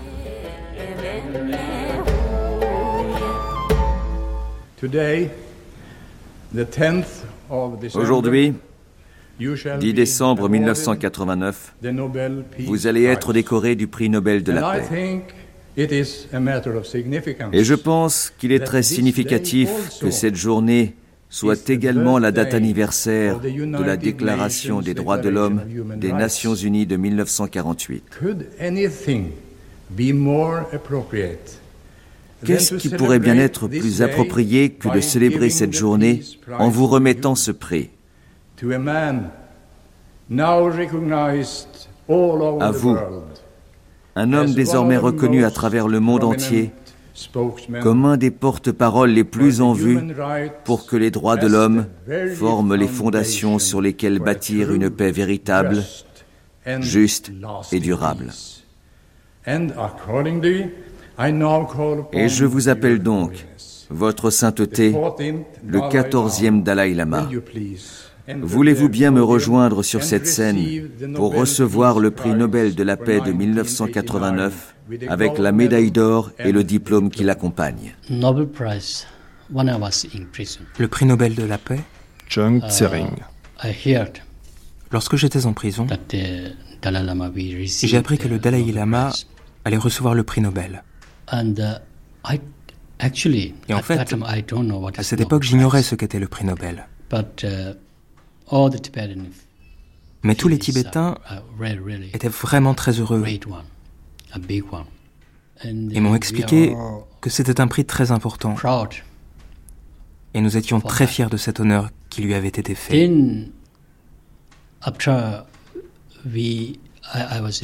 Ensuite, lorsque j'ai été libéré, il y avait une vidéo qui était distribuée clandestinement au Tibet. J'ai pu la visionner. On y voit le Dalai Lama recevoir le prix Nobel et on entend le discours qu'il a fait à cette occasion.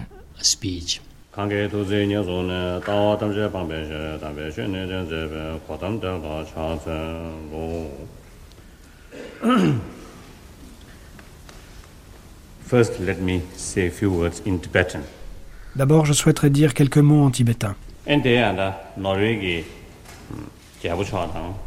Votre Majesté, honorable membre du comité Nobel, frères et sœurs.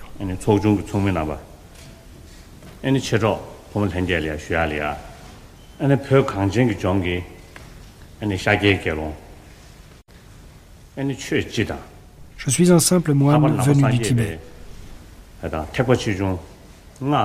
Un homme qui suit avec conviction son chemin dans la spiritualité.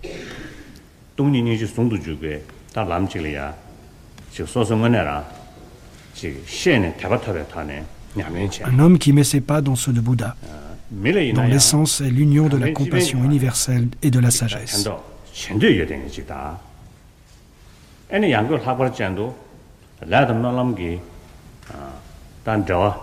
Je suis aussi un homme qui, par la nature des choses, est lié au sort du Tibet, à son peuple et à sa culture.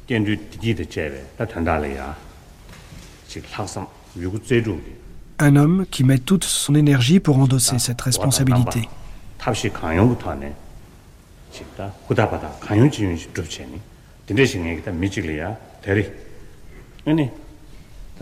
Que l'homme que je suis reçoive le prix Nobel de la paix est un grand honneur. Matthew Kapstein, le prix Nobel de la paix, attribué le 5 octobre et donc décerné le 10 décembre 1989 au 14e Dalai Lama. Est-ce que la communauté internationale, à travers le comité Nobel, récompense le Dalai Lama ou est-ce qu'elle veut gêner les Chinois, surtout après les événements de Tiananmen de juin 89 Il y avait, oh, depuis, je crois, le début des années 80 en tout cas, chaque année, une tentative d'avancer le nom de Dalai Lama comme candidat pour le, prix Nobel. Et c'est jamais arrivé, mais avec les événements de Tiananmen, la commission du prix Nobel a, je crois, une, véritable motivation pour reconnaître la question des droits en Chine. Et à, l'époque, euh, c'était clairement le Dalai Lama qui était le personnage avec euh, le profil le plus haut à l'échelle internationale qui a une connexion avec cette question en Chine. Euh, et donc, euh, il va de suite que le, euh, la commission a, donné le, le, prix Nobel euh, Dalai Lama et je crois un intérêt assez ciblé pour, pour les questions tibétaines était secondaire. Mais bien sûr, parce que c'était l'époque de la loi martiale euh, au Tibet. Après toutes ces émeutes et tout ça, la Chine a déclaré une, période de, loi martiale euh, au Tibet euh, où il y avait les restrictions assez, sévères sur toutes sortes d'activités. Surtout pour les Tibétains au Tibet, c'était un grand, grand soulagement cette nouvelle de, prix Nobel. C'était un, signal qui avait, à leurs yeux en tout cas, un véritable soutien euh, international et donc c'était très très important. Réaction par contre un petit peu mitigée à Pékin. C'est une nouvelle humiliation pour la République populaire de Chine. Alors que l'on célèbre le 40e anniversaire de la Révolution dans tout le pays, en exhibant à cette occasion des Tibétains modèles lors des cérémonies officielles, le camouflet d'Oslo ne pouvait pas plus mal tomber. Ingérence inadmissible dans nos affaires intérieures, c'est en ces mêmes termes que le gouvernement chinois avait déjà réagi aux protestations occidentales après la répression sanglante du mouvement étudiant le 4 juin dernier. Réaction chinoise, on l'entendait courroucer à Pékin sur l'obtention du prix Nobel euh, de la paix en, 1989, donc par le Dalai Lama. Mathieu Kapstein, c'est pas étonnant cette réaction. Non, non.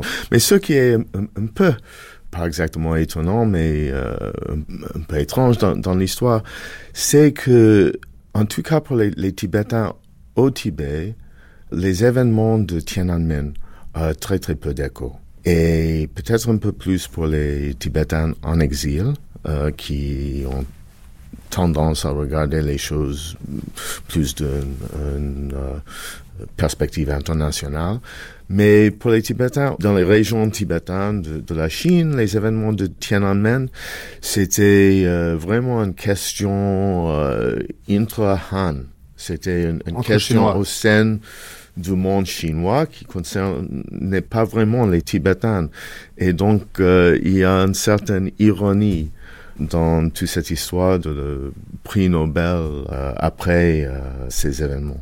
Alors, en tout cas, il y en a qui se réjouissent de l'obtention par le Dalai Lama du prix Nobel de la paix. C'est notamment Jean-Paul Rib, président du comité de soutien au peuple tibétain, enregistré à l'époque. C'est d'abord un encouragement un encouragement considérable pour les millions de Tibétains qui, euh, aujourd'hui au Tibet, sont victimes d'une répression extrêmement sévère et qui apprendront cette nouvelle. C'est aussi un encouragement pour ceux qui, à l'extérieur, euh, se, battent pour la reconnaissance des droits légitimes du Tibet, droits légitimes euh, qui sont euh, le droit à l'identité culturelle et le droit à un statut politique librement déterminé. Mais ce qui est tout à fait remarquable, c'est que le peuple tibétain, après 30 ans d'occupation de, et je dirais de, de, bastonnade constante, qui a tenté le, le, de le faire craquer, de l'éteindre, de le faire disparaître, le peuple tibétain existe avec sa culture, avec son identité, et c'est déjà un premier succès de cette, euh, de cette non-violence. Après tout, la non-violence, euh, elle a montré son efficacité en Pologne. Euh, pourquoi ne, ne, la montrerait-elle pas au Tibet? Et d'ailleurs, les jeunes Chinois qui étaient sur la place Tiananmen et qui étaient dimanche dernier à Paris pour la, constitution de la Fédération pour la démocratie en Chine, ont affirmé ce principe de non-violence. Quelle victoire Jean-Paul Rib, président du comité de soutien au peuple tibétain, qui parle d'encouragement. Alors, encouragement pour le peuple tibétain, vous nous disiez pas sûr, Mathieu Kapstein. Est-ce que c'est pas un encouragement pour le Dalai Lama de continuer son œuvre, euh, on va dire, universelle, puisque on l'entendait hier avec Isabelle Saint-Mézard, et il est, le jeune Dalai Lama face au maître Nehru, donc il, apprend les rudiments de la politique. Mm. Là, il est de plein pied dans la diplomatie mondiale. Et comment est-ce que vous, finalement, vous jugez ses prises de décision 87, 88 et euh, on pourrait dire sa gratification en 89. Comment est-ce que vous jugez le Dalai Lama, homme politique sans État finalement? C'est une question finalement un peu délicate parce que euh, on voit que le Dalai Lama a réussi admirablement à l'échelle internationale a, créé euh, une, image du Tibet et de lui-même. C'est une image d'un Tibet, un peuple tibétain caractérisé par la compassion et la non-violence, etc., etc. On peut mettre en question la correspondance avec euh, la réalité, mais néanmoins, c'était euh, euh, une très très grande réussite dans, dans le, ce qu'on appelle en anglais la image creation. Euh, création d'une image, d'une icône. Une icône, exactement. Un brand. Une marque euh, même, vous dites. La marque Dalai Lama créée dans les années 80 donc. Et, euh, et, et c'était très très important pour, pour l'élaboration d'une certaine image internationale. Mais, et, euh, bien sûr, euh, grâce à, son réussite à, ce domaine, on a une certaine euh, impression partout au monde du Tibet, de, de Dalai Lama, des Tibétains, etc. Une impression un peu cohérente. Et c'est pas vrai pour tous les peuples au monde qui luttent pour leur autonomie, même les Ouïghours. Mm. en, Chine, les voisins des, Tibétains. Les Ouïghours n'ont pas une, figure charismatique qui les représente. Pas une figure euh, charismatique, il n'y a pas une image de leur politique, de leur identité, etc., comme le Dalai Lama et, ses conseillers ont réussi à créer pour les Tibétains. Mais Mathieu Kapstein, si on va plus loin, est-ce que l'arbre ne cache pas la forêt? Est-ce que le Dalai Lama ne commence pas à éclipser la question tibétaine à partir des années 80. Exactement. Et ça, c'est, euh, je crois, une grande partie du, problème pratique pour les, les, Tibétains, c'est que cette euh, réussi euh, dans la création de, de son icône, d'une image des Tibétains, n'a pas vraiment un écho au niveau de la politique pratique tibétaine. Et il y a un décalage euh, assez important. Et je crois que c'est un, un, véritable problème, euh, en partie parce que si l'on veut montrer qu'on fait quelque chose pour la cause tibétaine, on fait un geste vers, le Dalai Lama. Et c'est fait. On, on, on donne l'impression qu'on fait quelque chose pour les Tibétains, mais en fait, c'est euh, souvent c'est carrément rien de tout ou très très peu pour, pour les véritables causes tibétaines. Est-ce que ce choix de la voie moyenne décidé en 88 n'est pas une impasse en regard de la politique chinoise? Je crois ils n'ont pas véritablement le choix. Le problème, c'est si l'on rejette le voie moyenne en faveur d'une nouvelle insistance sur l'indépendance tibétaine.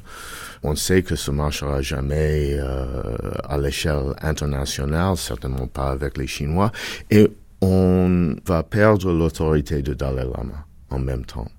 Et euh, le résultat sera incohérence terrible chez les Tibétains. Mais si on penche plus vers les demandes chinois, on va perdre aussi le soutien des Tibétains. Donc, euh, je crois que le gouvernement en exil tibétain est effectivement coincé. Il peut faire rien que de continuer avec cette politique de voie moyenne de Dalai Lama, même si, de point de vue pratique, c'est complètement inefficace. Aujourd'hui, Mathieu Kapstein, le Dalai Lama, est docteur honoris causa de multiples universités dans le monde. Ça ne fait pas vraiment avancer la cause tibétaine, mais ça fait peut-être plaisir au Dalai Lama, comme ce 10 décembre 1989, où il termine son discours de lauréat du prix Nobel de la paix. Cela me remplit de joie et de fierté. Et je suis certain que pour tous ceux qui, dans le monde, croient dans la paix et l'harmonie, ce prix sera aussi une source de joie.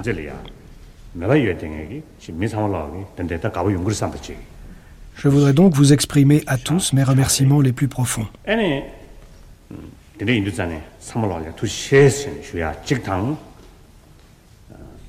Ce prix représente à mes yeux une reconnaissance et un soutien pour le combat du peuple tibétain en faveur de la liberté et de l'autodétermination.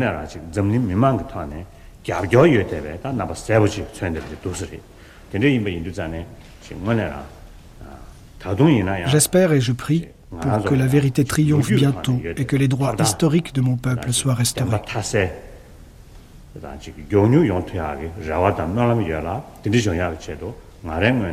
C'est dans ce but que je réaffirme mon engagement dans cette lutte.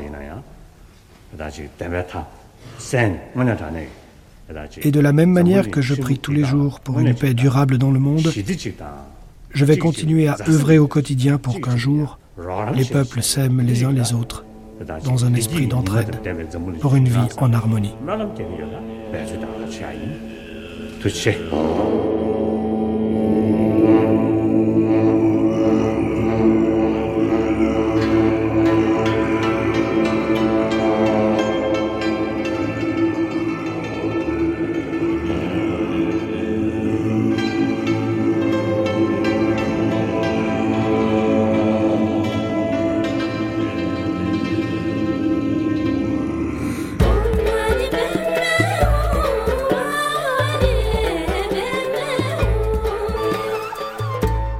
Tsang, une jeune femme tibétaine née en 1980 au Tibet et réfugiée aujourd'hui en France, a entendu elle aussi le discours du Dalai Lama en 1989. Elle se souvient.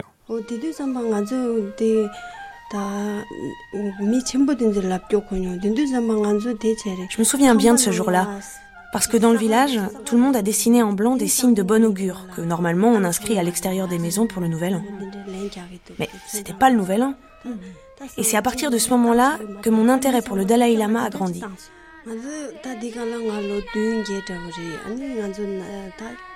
Et je me souviens, je me souviens encore quand j'avais 7 ou 8 ans et qu'on arrivait à se procurer des cassettes audio des enseignements du Dalai Lama, on réunissait chez moi des membres de la famille, des voisins, des gens de confiance.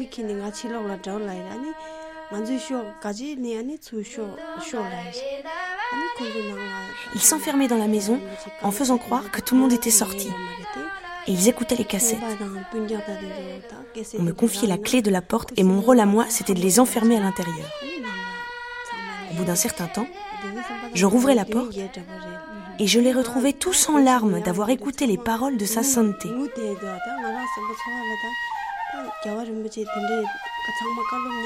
Ce qui m'a poussé à quitter le Tibet, c'est qu'on ne pouvait pas utiliser notre langue.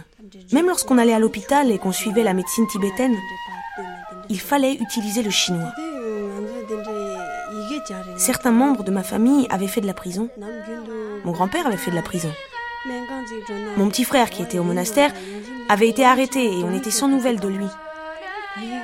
Un jour, mon père s'était rasé la tête et cela avait entraîné à nouveau des problèmes avec la police.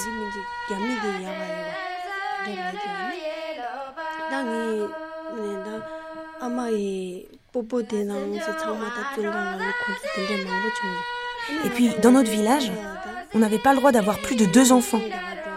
Au-delà, on venait nous confisquer nos biens.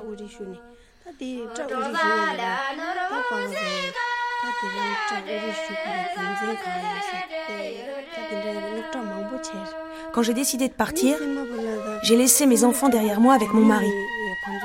Je savais que la police me cherchait parce que j'avais collé des affiches avec une amie qui avait été arrêtée.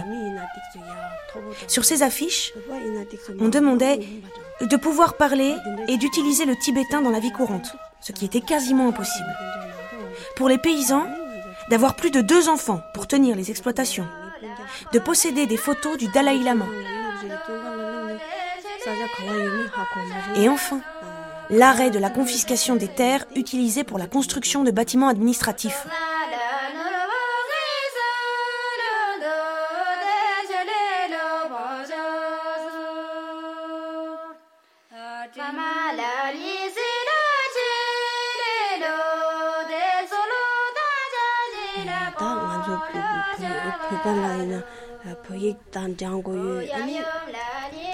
Je suis donc partie vers le Népal en moto avec mon frère. Cela m'a coûté environ 900 euros pour payer le passeur. Quand j'ai franchi la frontière et que je suis arrivée au Népal, j'étais très triste. Je ne connaissais pas le lieu, pas la langue. Le centre d'accueil des Tibétains, c'est pas comme à la maison. Personne pour partager les joies et les peines. Mais ce qui m'a réconfortée, c'est quand je suis allée à Baoda, à côté de Katmandou, et que j'ai vu des photos du Dalai Lama partout. C'était vraiment différent du Tibet. Ensuite, j'ai eu la chance de payer encore et je suis arrivée en France.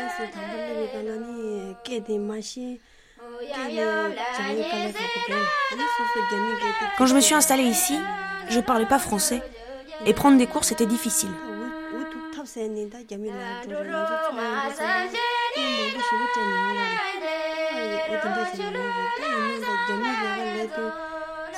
Comme je parle chinois, j'ai trouvé du travail dans un restaurant chinois. Ça me rend triste. Je souffre parce que le rapport avec eux, c'est compliqué. Ils sont un peu méprisants. Et en plus, la propriétaire, elle est membre du Parti communiste chinois.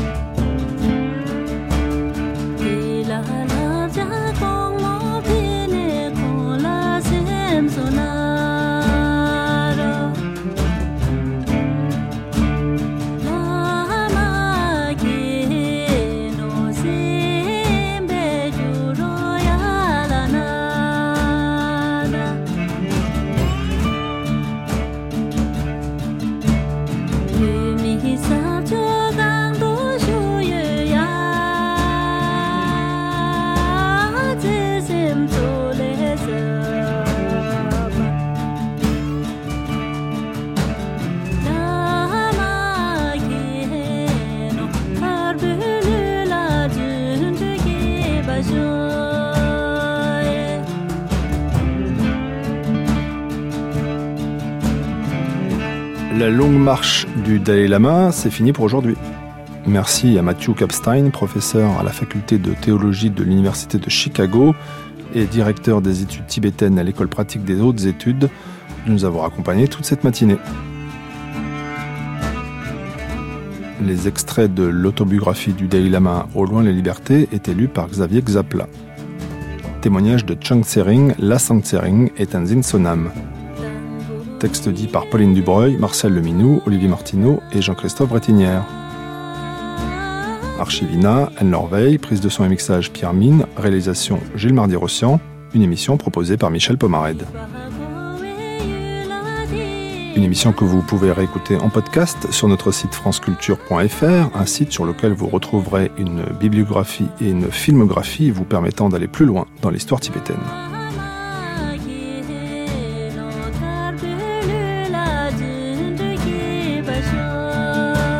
Retrouve demain matin tout de suite après le journal de 9h pour une nouvelle étape dans cette longue marche du Dalai Lama. Nous aborderons avec Françoise Robin, professeure des universités à l'INALCO, la période 1989-2008 et notamment la fascination occidentale pour le bouddhisme tibétain incarné par le Dalai Lama, devenu une icône médiatique internationale. Bonne journée à l'écoute de nos programmes.